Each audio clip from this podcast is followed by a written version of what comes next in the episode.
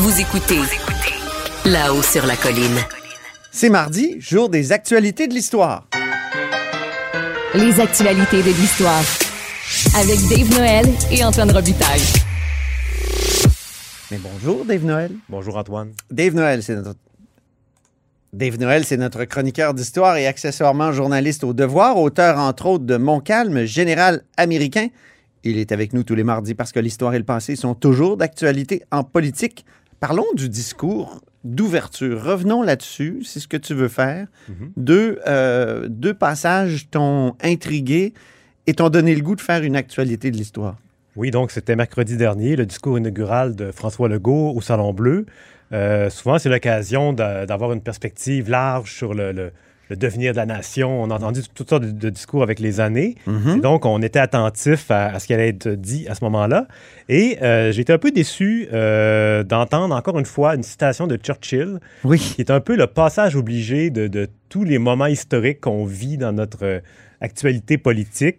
Euh, donc, d'ailleurs, on peut l'écouter, euh, un petit extrait qui, euh, d'une citation de Churchill qui mène, je ne sais, pas je sais pas ce que tu en penses, mais à quoi ça mène, on, peut, on se le demande.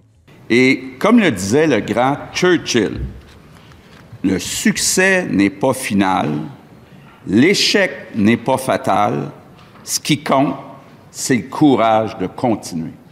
Donc, j'oserais dire continuons, mais peut-être qu'il y en a qui pourraient faire un lien avec autre chose.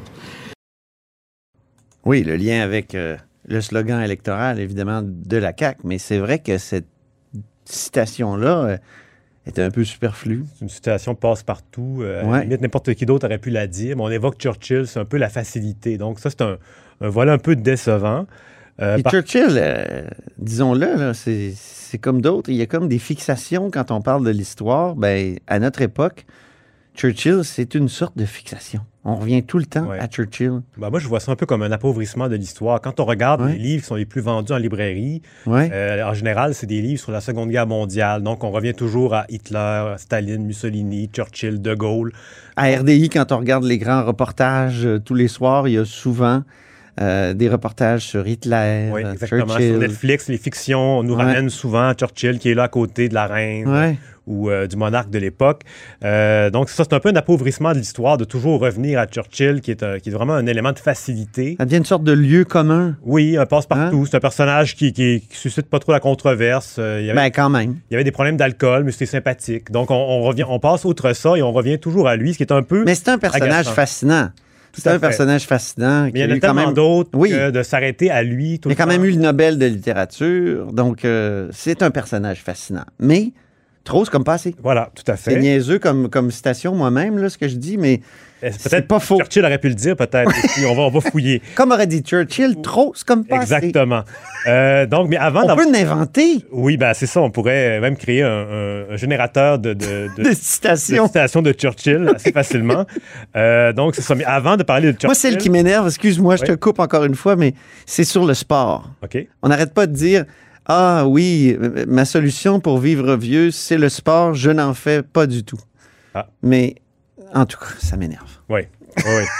Mais Ça revenons... m'énerve parce que j'aime faire du sport d'une part, puis je pense que c'est- vrai pour certaines personnes qui ont un bon bagage génétique, mais pas pour tous. Puis on met les chances de notre côté lorsqu'on fait du sport. Alors là, chez nous, avec Churchill un peu, puis surtout cette citation.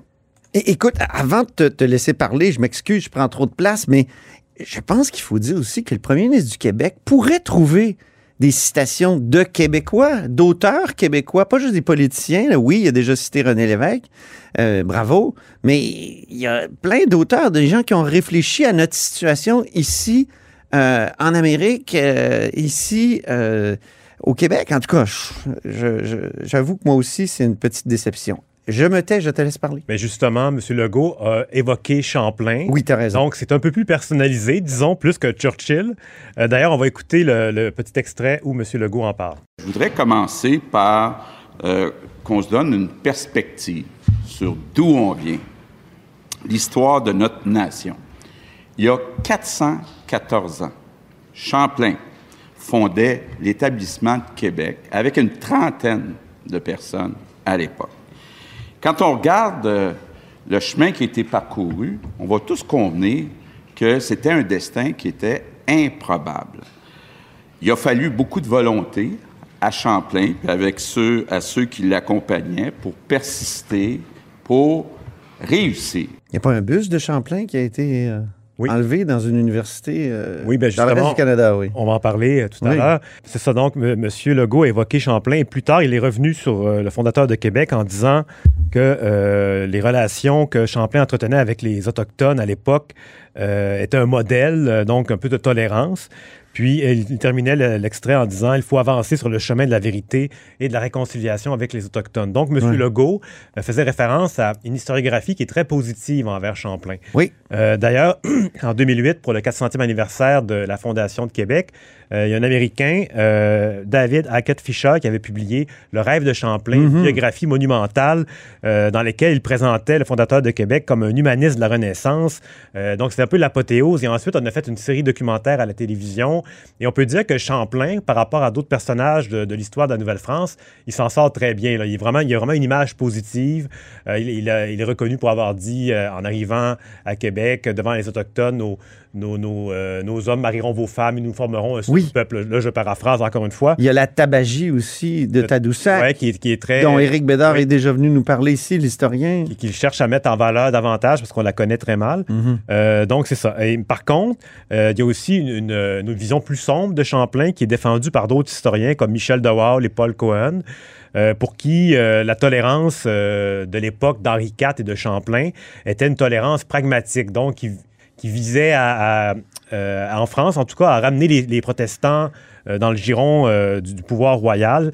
Et à l'époque, selon eux, euh, la tolérance euh, était un mal nécessaire et c'était pas vu comme un idéal en tant que tel. Mhm. Et donc, euh, pour eux, euh, c'est ça, ils, ils- ils soulignent- ils- ils estiment que Champlain n'était pas vraiment Donc, c'était vraiment un pragmatique qui, euh, justement, comme il l'était seulement avec une trentaine d'hommes à Québec, n'avait pas trop le choix de s'allier avec les Autochtones et à traiter avec eux d'égal à égal. Donc, euh, eux, ils remettent beaucoup en contexte les, vertus de Champlain.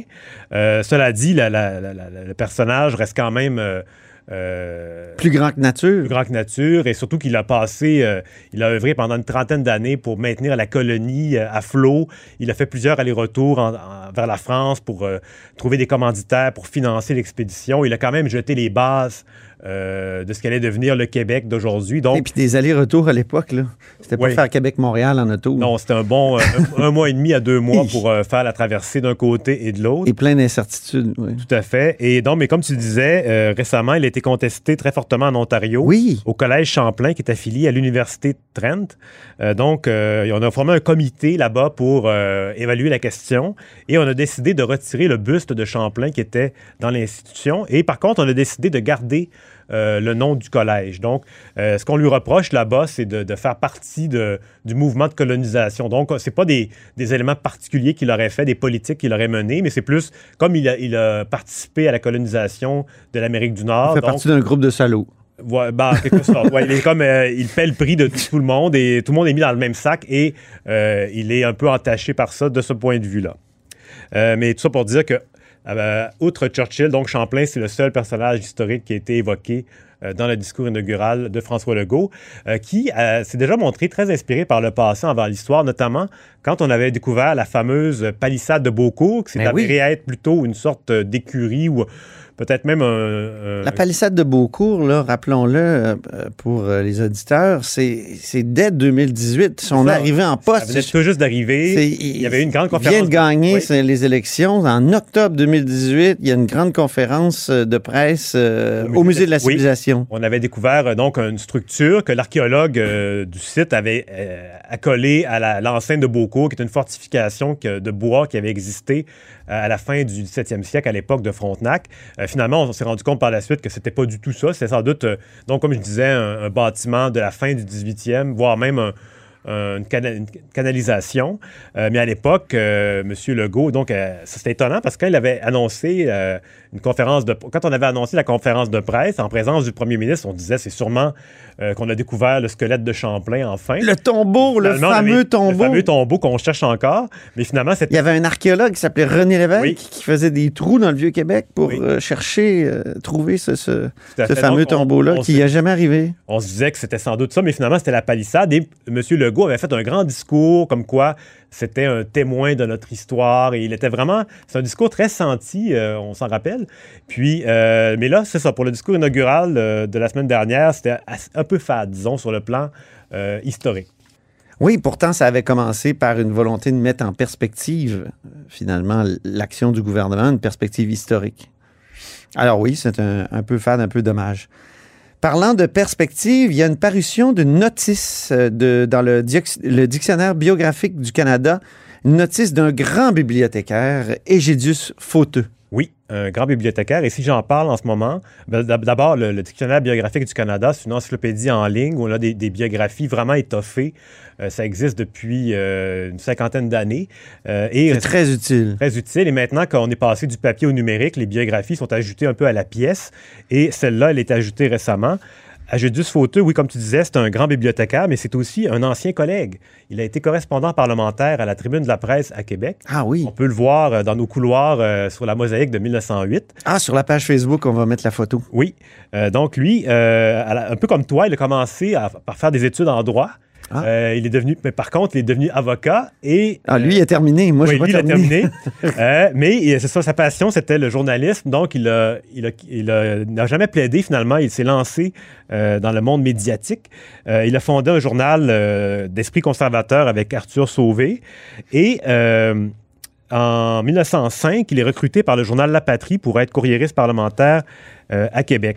Lui, ça va être un grand ami d'Oliver Asselin, qui était le, ah journaliste du Nationaliste, un autre journal euh, qui était ici. Et il va être témoin de la fameuse scène euh, où euh, Oliver Asselin a giflé le ministre des Travaux publics, Alexandre, lui, Alexandre Tachereau, en plein salon vert, qui est devenu le salon bleu. Et donc, c'est une histoire un peu compliquée. C'est une gifle, une gifle célèbre. Une gifle célèbre, c'est que dans le fond, Oliver Asselin avait accusé le, ministre d'avoir fabriqué un faux télégramme et donc ça, ça avait tourné en, en altercation et euh, Tachereau avait refusé de répliquer à la gifle, avait plutôt envoyé Oliver Asselin dans les cachots du Parlement. Mhm. Euh, mais donc, euh, Agédus Fauteux, il a assisté... Cachots qu'on a beaucoup euh, cherché, toi et moi. Oui, oui, c'est ça, mais qui malheureusement n'existe pas, visiblement. Non. n'existe plus, disons. Oui, c'est ça. c'est ça. Et lui, il va aussi se faire connaître en 1908. Il va le publier une brochure qui s'appelle 10 ans de régime libéral, le gouvernement Angouin, ses faiblesses, ses abus, ses scandales. Une brochure de 80 pages dans lesquelles il va pourfendre le gouvernement Gouin, qu'il va accuser notamment de favoriser euh, des, affiches publicitaires à l'imprimerie du Soleil, le journal Le Soleil, qui à l'époque était un organe du Parti libéral. Oui, c'était même écrit sur euh, la page couverture. Tout à fait. Donc, lui, c'est ça, c'est un, journaliste, euh, comment dire, un peu de combat, d'allégeance conservatrice. Et par contre, après 1909, donc, il quitte la colline parlementaire à Québec et il va être recruté par la presse. Euh, il va devenir euh, rédacteur en chef de, la presse et euh, il va quand même s'adapter à l'idéologie de, ce journal-là, plus libéral. Et par contre, en 1912, il décide de quitter le monde des médias. Il est fatigué, épuisé. C'est là qu'il va devenir directeur de la bibliothèque des Sulpiciens à Montréal. Et, la magnifique bibliothèque Saint-Sulpice sur la rue Saint-Denis. Tout à fait malheureusement, qui est comme abandonné. Mais là, il y a un projet, je ne sais pas trop. Il y a toujours des projets. Il y a toujours des projets pour la, la, chère bibliothèque Saint-Sulpice. Espérons que cette fois, c'est la bonne. Et c'est à ce moment-là qu'il va se faire historien euh, pas mal à temps plein. Il va euh, participer à, la Société des 10, euh, qui existe toujours aujourd'hui. Il va publier des articles vraiment passionnants sur euh, il, va, analyser, il va faire des enquêtes sur des manuscrits anonymes de la Nouvelle-France, qui va réussir à, il va réussir à identifier l'auteur. Donc, euh, c'est vraiment un personnage euh, très intéressant, méconnu. mais qui maintenant a une biographie au dictionnaire biographique du Canada. Ben, on va lire ça avec grand intérêt. Merci beaucoup, Dave Noël. Merci, Antoine. Notre chroniqueur d'histoire et accessoirement journaliste au devoir. Et c'est ainsi que se termine La Haut sur la Colline en ce mardi. Merci beaucoup d'avoir été des nôtres. N'hésitez surtout pas à diffuser vos segments préférés sur vos réseaux. Ça, c'est la fonction partage. Et je vous dis à demain.